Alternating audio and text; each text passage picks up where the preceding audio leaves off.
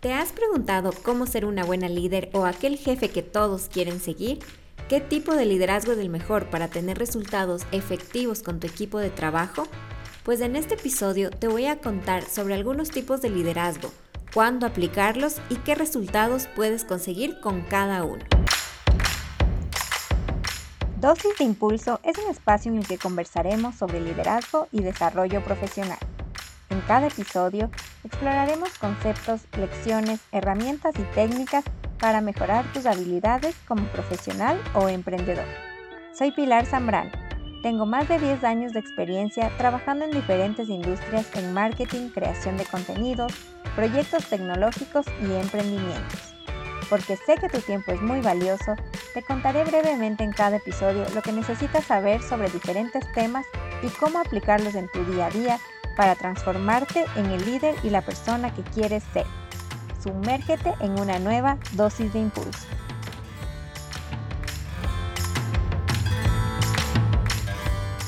Bienvenidas y bienvenidos a este nuevo episodio en el que les voy a resumir sobre los seis tipos de liderazgo de acuerdo con el libro El líder resonante crea más de Daniel Goldman, Richard Boyazzi y Annie McKee.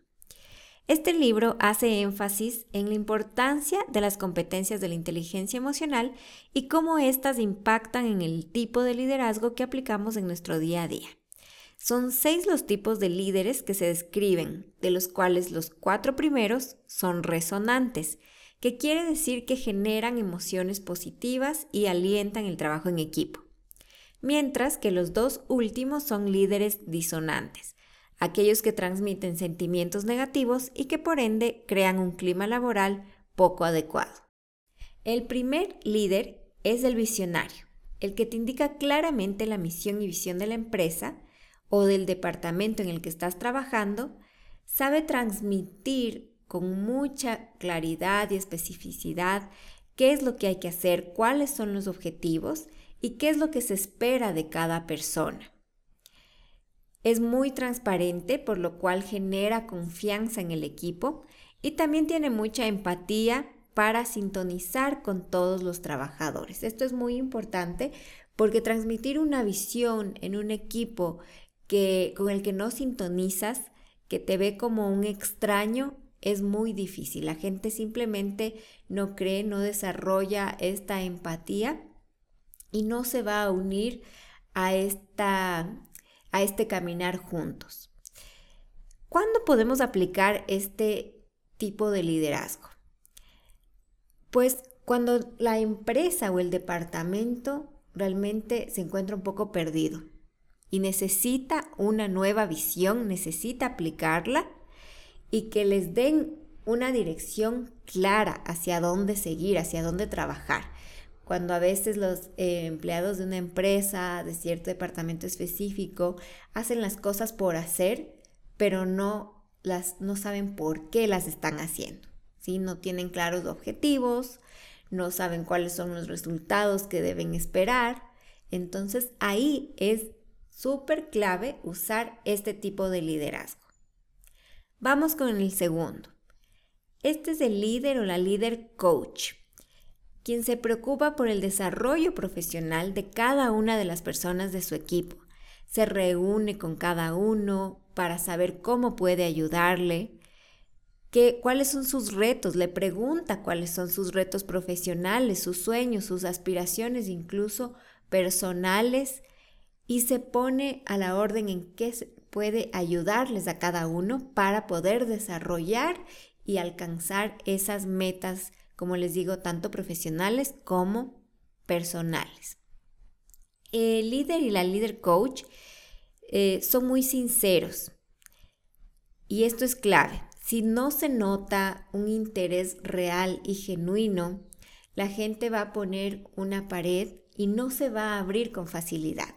Y ahí puede fracasar este tipo de liderazgo. Entonces es clave ser también empáticos como en el líder visionario, y muy, muy sinceros para que la gente realmente crea en uno, tenga esa confianza y puedan compartir sus aspiraciones y sueños con esta líder.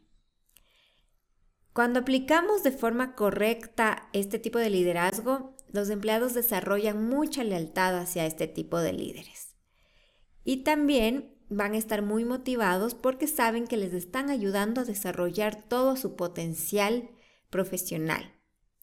Sin embargo, puede fracasar el liderazgo tipo coach cuando los empleados simplemente están súper desmotivados y no tienen realmente intenciones ni claridad en lo que desean eh, para su futuro.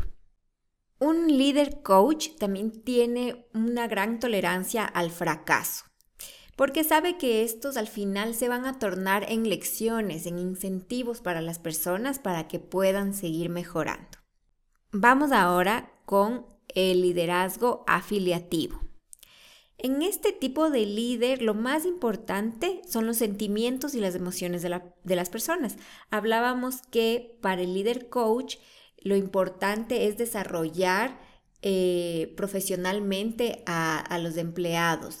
Le importa que ellos lleguen a cumplir sus metas, sean profesionales o personales. Pero en el afiliativo, le importa es que esté feliz, que la persona sea feliz, que se encuentre bien emocionalmente. Son líderes muy queridos, pero algo que es negativo es que al preocuparse tal vez únicamente o darle muchísima más importancia al tema emocional, permite que el trabajo pueda de cierta forma ser más mediocre. Promueven la armonía y las relaciones personales. La gente se mantiene feliz aun cuando sus tareas del día a día sean repetitivas y poco desafiantes, pero saben que están en un ambiente tranquilo y por ende van a estar ellos más contentos en su día a día. Hay que usar con cuidado el tipo de liderazgo afiliativo, porque si lo llevamos al extremo y lo usamos en exceso, puede parecer que no importan los resultados comerciales, que los objetivos de la empresa no son importantes, y esto desencadena en una completa comodidad del equipo. Además, se da muy poco feedback constructivo profesionalmente hablando. O sea, me preocupo por ti, que estés feliz, pero no te digo si estás haciendo bien tu trabajo, si debes mejorarlo, no te digo si estás cerca de cumplir las metas. Entonces, debemos usarlo en momentos claves en los que hay que subir la moral del equipo, pero no abusemos de este tipo de liderazgo. Finalmente, en los tipos de liderazgo resonantes tenemos el democrático. Este es el líder que pide la opinión de todos antes de tomar alguna decisión. Le interesa llegar a acuerdos, incentivar a que todos participen. Le quita un poco de peso al líder cuando no está seguro de tomar una decisión. Es importante que se tenga una visión clara, porque si siempre estamos preguntando qué hacer, qué hacer y queremos siempre llegar a un consenso, podemos tal vez tomar decisiones equivocadas, porque ya sabemos, no siempre lo que diga la mayoría va a ser lo correcto y lo mejor para la empresa. Entonces, aun cuando pidamos la opinión de todos, debemos tener clara cuál es la visión, cuál es el objetivo final que estamos buscando. No es simplemente que porque soy una persona indecisa, voy a tratar de siempre usar este tipo de, de liderazgo democrático.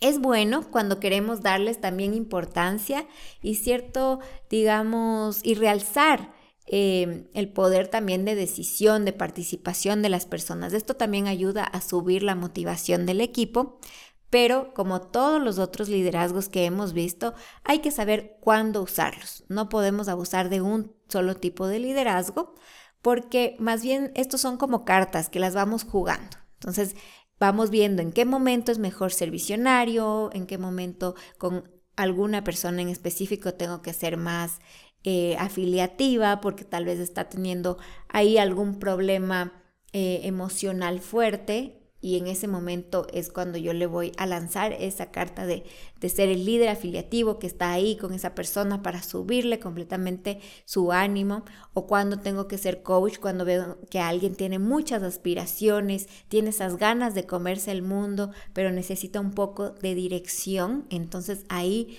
es cuando voy a lanzar esta carta de coach y cuando realmente quiero que todos participen, que todos sientan que también tienen el poder de aportar con su granito extra de arena para una decisión importante, pues ahí puedo votar esta carta de ser la líder democrática que en ese momento el equipo está buscando. Otra ventaja de los líderes democráticos es que como se están conversando todo el tiempo con todos, viendo sus opiniones, se enteran de muchas más cosas que a veces con otros líderes se ocultan. Por ejemplo, si algo va mal en algún departamento, en alguna área, por ejemplo, un líder autocrático no, no se entera de esas cosas por miedo, ¿no? Por temor. En cambio, el líder democrático va haciendo consensos con todo el mundo y todos también tienen esta confianza de contarle realmente cómo estén las cosas, estén bien o estén mal. Esto es súper clave para que luego también se tomen decisiones en pro de la empresa. Cuando no debemos usar definitivamente eh, este tipo de liderazgo es cuando necesitamos una decisión urgente, estamos en una situación crítica, Ahí no podemos perder el tiempo preguntando absolutamente todo el mundo qué es lo que desea hacer. Tenemos que ponernos firmes, tal vez si necesitas un par de opiniones de personas claves que están muy relacionadas al problema que estás tratando de resolver y se toma simplemente la decisión. Eh, hay muchas empresas en las que ya están con algún problema, alguna situación, pero por tratar de no incomodar absolutamente a nadie, se demoran, pueden demorarse días, semanas, meses, hasta años en tomar decisiones cruciales y esto les puede llevar finalmente incluso hasta la bancarrota. Así que no abusemos tampoco y sepamos cuándo no usar eh, también este tipo de liderazgo.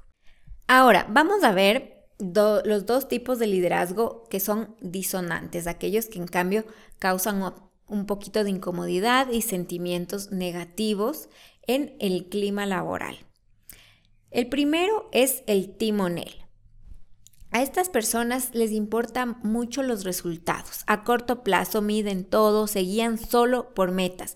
No les importa ni la visión final de la empresa, no les importa tanto eh, los sentimientos de las personas, si están contentos, si están felices, si están tranquilos, si están preocupados por algún tema. Tampoco les importa desarrollar la carrera profesional o, o que las personas tengan sus metas personales. Simplemente es, ok, las ventas cuánto tengo que vender, esta es la meta trimestral, cómo la vamos a lograr y listo. Eh, generalmente en las áreas comerciales es donde, va, donde más vemos este tipo de liderazgo.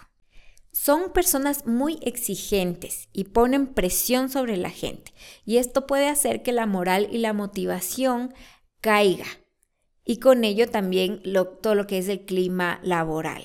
Funciona para proyectos muy específicos con metas a corto plazo, pero si es algo constante y va a un ritmo acelerado, puede también causar agotamiento en todas las personas. ¿Cuándo sí podemos usar este tipo de liderazgo timonel? Cuando tengas un proyecto específico, tu proyecto estrella y quieras también motivar a la gente, porque poner retos desafiantes en dosis es muy motivador. Solo intenta que esto no sea una constante y que se caiga más bien en desmotivación. Finalmente está el líder autoritario. Cada vez se ven menos de estos perfiles, sin embargo, todavía existen. Son estas personas que piden que hagas las cosas sin dar explicaciones ni escuchar a nadie, simplemente es hazlo porque lo digo yo. Son personas que causan miedo, infunden este temor en, todo el ambiente laboral y provoca, como les comentaba, que las personas incluso oculten información. Si se equivocan, no se lo van a decir por este miedo, porque también usan mucho la amenaza como herramienta para lograr que la gente haga lo que quiere. Entonces a veces es, incluso pueden eh, jugar con la información, decir, hazlo porque el gerente general lo está pidiendo para hoy. Y resulta que ni el gerente general lo estuvo pidiendo ni tenía que ser para hoy. Entonces estas personas que también incluso caen en esto de, de la mentira para ejercer presión, finalmente se termina destapando y no tiene buenos resultados. Ya, ya sabemos qué pasa cuando, cuando uno descubre una mentira. La confianza cae totalmente. Entonces, no les recomiendo para nada hacerlo. Los líderes autoritarios también se enfocan en las cosas que están mal. Si algo salió bien pero tuvo un error, no va a recalcar lo bueno, sino va a recalcar lo malo, va a criticarlo y lo va a hacer enfrente de quien sea. Esto desencadena poca motivación y poca lealtad hacia este líder. Si bien vemos que este tipo de, liderazgo es el más negativo, también tenemos que tenerlo como una carta ahí súper guardadita, pero que la podemos sacar, por ejemplo, con trabajadores súper difíciles, que en toda empresa podemos encontrarnos a ese trabajador que realmente no quiere hacer las cosas, no está aportando. Y si tú necesitas que esa persona haga algo súper urgente y estás o la empresa está en una fase muy crítica, las decisiones se tienen que tomar ya, sin preguntar a nadie, sin importar si va a incomodar un poco a las personas. Entonces, también la puedes usar, pero con muchísima, muchísima cautela. Ahora, te quiero contar en lo personal, mi tipo de liderazgo favorito es el coaching. Es el que yo más uso en mi día a día con, con mi equipo y lo he usado inconscientemente porque no sabía yo que existían estos tipos de coaching, pero inconscientemente lo vengo usando varios años en las últimas empresas que he trabajado. Y me gusta mucho porque es como que sentarme con cada una de las personas a tratar de hacer un plan de carrera, preguntarles como que, ok, tal vez hoy estás haciendo una tarea muy operativa, eh, muy técnica, pero ¿cómo te ves en cinco años? Porque no creo que en cinco años te veas en esa misma posición. Entonces la mayoría de la gente, cuando les hago este tipo de preguntas y, con unas conversaciones más personalizadas con cada uno, siento cómo se van abriendo, cómo me van contando sus cosas. A veces eh, incluso son cosas que no tenía yo ni idea, ¿no? O sea, a veces gente que, que, que, está en un área, pero me dice que su sueño en realidad es otra cosa completamente diferente. Entonces, es bonito primero porque conozco más a fondo a las personas y esto hace que exista una relación laboral más fuerte. Y también porque yo puedo aportar. ¿Sí? O sea, yo puedo decirles, ok, mira, desde mi posición, ¿cómo te puedo ayudar? Necesitas capacitación para llegar a donde quieres llegar en cinco años. Veamos qué tipo de capacitación puedes hacer. Yo te voy a apoyar en esto. ¿Por qué no haces este, este curso? Esto te va a ayudar. O mira, no, yo pienso que más bien el camino es este, pero lo vamos construyendo un poco en conjunto y también me dejan ser parte de, de, ese, de ese camino. Sin embargo, también me he topado con personas que este tipo de liderazgo no va con ellos. Y más bien cuando yo empiezo con estas preguntas, se incomodan un poco. Es gente que tal vez dice, mira, a mí solo déjame trabajar, no, no me interesa como eh, pensar en más allá, en cinco años. Es gente que, que, que es eso, le gusta quedarse en su zona de confort entonces, con estas personas lo que he notado es que es mejor a veces aplicar el estilo de liderazgo timonel. Darles unas metas objetivos un poco desafiantes, pero que estén súper claros y que se dediquen simplemente a trabajar en eso y a cumplir. Y está bien, o sea, no todas las personas son iguales, tenemos también que aprender a, a convivir y a trabajar con equipos diversos esto es parte de la empatía, ¿no? Ponernos en los zapatos de cada uno, entender eh, la perspectiva de cada persona y más bien ayudarles con jugando con estas cartas de los tipos de liderazgo y ver cuál funciona más tanto para aquel trabajador como para ti. Y bueno, también tengo que decir que eh, muy pocas veces me ha tocado el tema eh, de usar la tarjeta del autoritarismo, pero también me he topado eh, afortunadamente con poquísimas personas eh, difíciles, Pero como les decía, en ocasiones muy concretas en las que sí hay que poner el límite y decir, necesito esto ya. Porque ya viste, ya descartaste todas tus otras cartas, ya no tienes más opciones y pues toca. Así que eso les quería compartir. Cuéntenme, ustedes hagan esta reflexión. ¿Qué tipo de líderes? Piensen también en los que han tenido, ¿no? los jefes que han tenido, las jefas que han tenido, qué tipo de liderazgo aplicaban, con cuál ustedes se sentían más cómodos y cuáles ustedes actualmente están aplicando o les gustaría aplicar más. A mí me parece que es súper, súper importante eh, poder desarrollar todas estas habilidades, saber manejarlas en el momento adecuado para que las cosas funcionen mejor. Esto es todo por este episodio, espero que les haya gustado, no se olviden de seguirme en Instagram arroba dosis de impulso y también visitar el blog dosisdeimpulso.com. Los espero en el siguiente episodio.